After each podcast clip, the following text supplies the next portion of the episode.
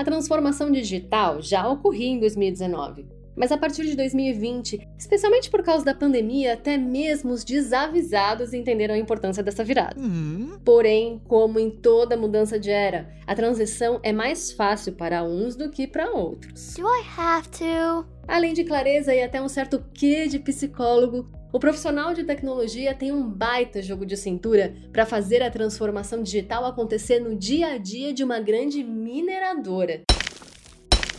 E para contar mais esse caos, ninguém melhor do que ela. Olá, eu sou a Gisele Braga, gerente de desenvolvimento de negócios em transformação digital da 2S Inovações Tecnológicas e tô aqui para contar para vocês os cases ou melhor, os causos da transformação digital. Causos da transformação digital. Episódio de hoje: o mapa da mina. Fazendo o advogado do diabo, Gi. É muito fácil criticar quem não topa ou não entende a importância da transformação digital. Mas, em meio a essa mudança, tem muito profissional de tecnologia que passa longe de fazer a lição de casa, né? Pois é. Esse ponto é crítico. Quem é do mundo da tecnologia sabe que a inserção dela nos processos do dia a dia facilita, resolve a vida. O erro está em achar que todo mundo pensa como eles. Vocês já viram um texto técnico ou um manual escrito por algum profissional de TI? O cara tem tanto termo e tanta sigla que eles assumem que todo mundo conhece que é uma loucura, né? O cara pega o manual para usar um equipamento e precisa de um dicionário técnico do lado. Muito bem, esse é o exemplo que a gente precisa usar na vida e não é diferente no mundo corporativo. Empatia, se colocar no lugar do outro. Enquanto a empatia não for exercida no mundo corporativo, principalmente é, dos ambientes operacionais de indústria pesada, a transformação digital não vai ser aplicada na prática. E por quê? Por quê? Porque não convence a pessoa que há anos trabalha em um processo que está gerando o resultado do jeito que ele faz hoje e que é o mesmo jeito que ele já fazia há 20 e 30 anos atrás e que funciona. Né? Então, sem empatia não tem convencimento e, claro, né, sem convencimento não tem projeto aprovado. Ainda bem que existem profissionais como vocês da 2S, não é verdade, Gi? Gente que até nos terrenos mais pantanosos, nas condições mais adversas, sempre faz a coisa acontecer, até mesmo dentro de uma mina. Echo! Sim, e a gente se esforça. Na 2S a gente trabalha bastante o entenda a primeira pessoa e somente depois aplique a tecnologia. Isso tem feito a diferença. Na área de mineração, nós, consultores de tecnologia, conhecemos bem os pontos onde a tecnologia resolve os problemas, aumenta a eficiência e reduz custos. Tem exemplos de otimização do funcionamento do sistema de ventilação, aplicação da manutenção preditiva, facilitar a localização das máquinas e das pessoas, controle de detonação remota e por aí vai. Horas, mas então por que esses projetos não acontecem rapidinho? Deveria, né? Ser bem rapidinho. Mas, pois então, é, a gente volta na empatia. Nesse ambiente tem uma série de profissionais: engenheiros, técnicos, operadores de máquina, enfim, que executam há anos suas atividades e na visão deles está tudo bem, está tudo saindo. E realmente está. Aí vem os engomadinhos da TI dizer que vai revolucionar tudo e implantar a transformação digital dentro da mina. Pô, o que, que esses caras entendem de mina? Estão pensando o quê? Baita impasse, hein? E como resolve, Gi? Não existe fórmula, né? Cada profissional pode encontrar seu jeitinho. No meu caso, eu sou uma engenheira que trabalha com tecnologia e adoro uma boa prosa. É um perfil que dá match aí para trabalhar em projetos de tecnologia na indústria pesada. Porque pelas prosas a gente aprende mais, tira a nossa curiosidade. A minha, no caso, é sempre muita. Senta que lá vem a história. E engaja as pessoas nos nossos projetos. É, aí vai um caos para vocês, né? Eu lembro que, estava, que a gente estava visitando um cliente de mineração e o cara que ia nos receber se enrolou e estava demorando pra caramba.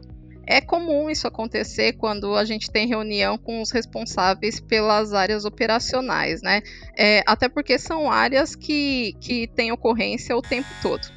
Mas lá na sala onde a gente estava esperando, tinha algumas pessoas trabalhando. E tinha um rapaz ali com roupa, com o EPI que a gente usa para entrar na mina, acessando um computador.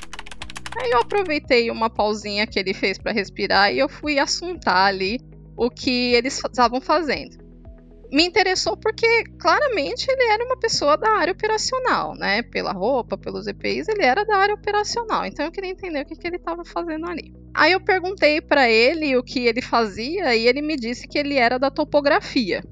Eu falei: "Ah, vocês que projetam as galerias, então?" E aí ele me disse que faziam um mapeamento da mina. Eles analisavam as condições e levantavam os parâmetros do terreno para definir dimensões da galeria, como seria o tráfego da das máquinas no interior delas, direcionar as frentes de lavra, e aí por aí foi a conversa. Aí eu falei para ele, né? Ah, ah, então vocês levantam os parâmetros em campo e então vem para cá trabalhar os dados. Ele disse: É, também. Cara, na hora caiu a ficha de que o meu projeto teria um gigantesco para ele também, né? Até que não foi nada mal o chá de cadeira que eu tava tomando ali. Aí eu perguntei para ele: "Ah, e teria algum benefício fazer o acesso desse sistema que você está usando diretamente de lá de dentro da mina?" E aí ele me respondeu que sim, que seria prático, que ele economizaria tempo de deslocamento, o retrabalho, anotando os dados lá embaixo e depois colocar no sistema. Bingo! essa era uma área ótima para motivar o nosso projeto. Vamos engajá-los, afinal, quanto mais áreas engajadas, a chance de fechamento do nosso projeto é muito maior. Mas e aí, rolou a questão do engomadinho da TI também nesse projeto? Teve, mas não durou muito tempo. É, eu sou uma pessoa reparadeira, né? Observadora, para ficar mais bonito, vai, Gi. É, tá, é verdade. Vai, eu sou observador. Olha só! O semblante e a expressão corporal do cara que quando ele chegou na reunião era de putz, deixei meu trabalho hiper importante para falar de futilidade com essa menina, né? Cara, só que eu fiz engenharia numa sala de 40 homens e eu. Um professor conversando com todos sobre os seus projetos e bem na minha vez ele foi logo dizendo que eu queria fazer é, é, engenharia para fazer a minha boneca patinadora. Tava na cara que ele não dava uma semana para mim naquela faculdade. Duas semanas depois, ele estava na frente da sala passando sabão na galera e dizendo que eu era a melhor aluna que ele tinha. Então, eu gosto de desafios, principalmente os de quebrar preconceitos. E nesse trabalho não foi diferente. Quer dizer, foi diferente, né? Porque eu não precisei de duas semanas para convencer nosso sponsor aí. Nos primeiros 10 minutinhos ali de, de reunião, ele já tinha percebido que eu não estava lá para perder o meu tempo e muito menos o tempo dele, né? Eu já tinha feito a lição de casa, eu sabia qual era a área dele, o que ele fazia e principalmente eu sabia quais eram as dores que ele enfrentava. Ai, ai. E eu apresentei o nosso projeto como uma solução para problemas reais que ele tinha. E depois da conversa lá com um amigo da topografia, né, o caso que eu contei para vocês agora há pouco, eu ainda mostrei para ele que ele ia ter destaque por apoiar um projeto que ia beneficiar não só a área dele, que era despacho de mina, aliás, mas muitas outras do processo de mineração. Então tá aí o início da transformação cultural, né, que é o que antecede aí, antecede muito a transformação digital. Agora há pouco você falou sobre uma coisa que vale a pena retomar: manutenção corretiva, preditiva e preventiva. Isso é uma missão para Gi, explica aí. Muito bem. Manutenção corretiva é aquela do já era, lascou tudo. A máquina quebrou, tá parada e eu preciso consertar. A manutenção preventiva é aquela do por via das dúvidas, vamos mexer. A máquina não deu problema, mas como eu não tenho visibilidade do que está acontecendo com ela, eu vou abrir e trocar as peças. O problema aí nesse caso é o gasto do material, dos recursos, da peça que eu troquei, talvez sem necessidade. Então isso acaba gerando um custo que talvez eu não precisasse ter. Já na manutenção preditiva, essa é mais inteligente. Ela se dá a partir da visibilidade dos parâmetros da máquina. Ah, tem uma vibração diferente. A temperatura está aumentando, está diminuindo demais, enfim. Eu vou esperar o término então do meu ciclo de produção e eu vou mexer na máquina. Mas nenhuma peça precisou ser trocada antes do seu aproveitamento total.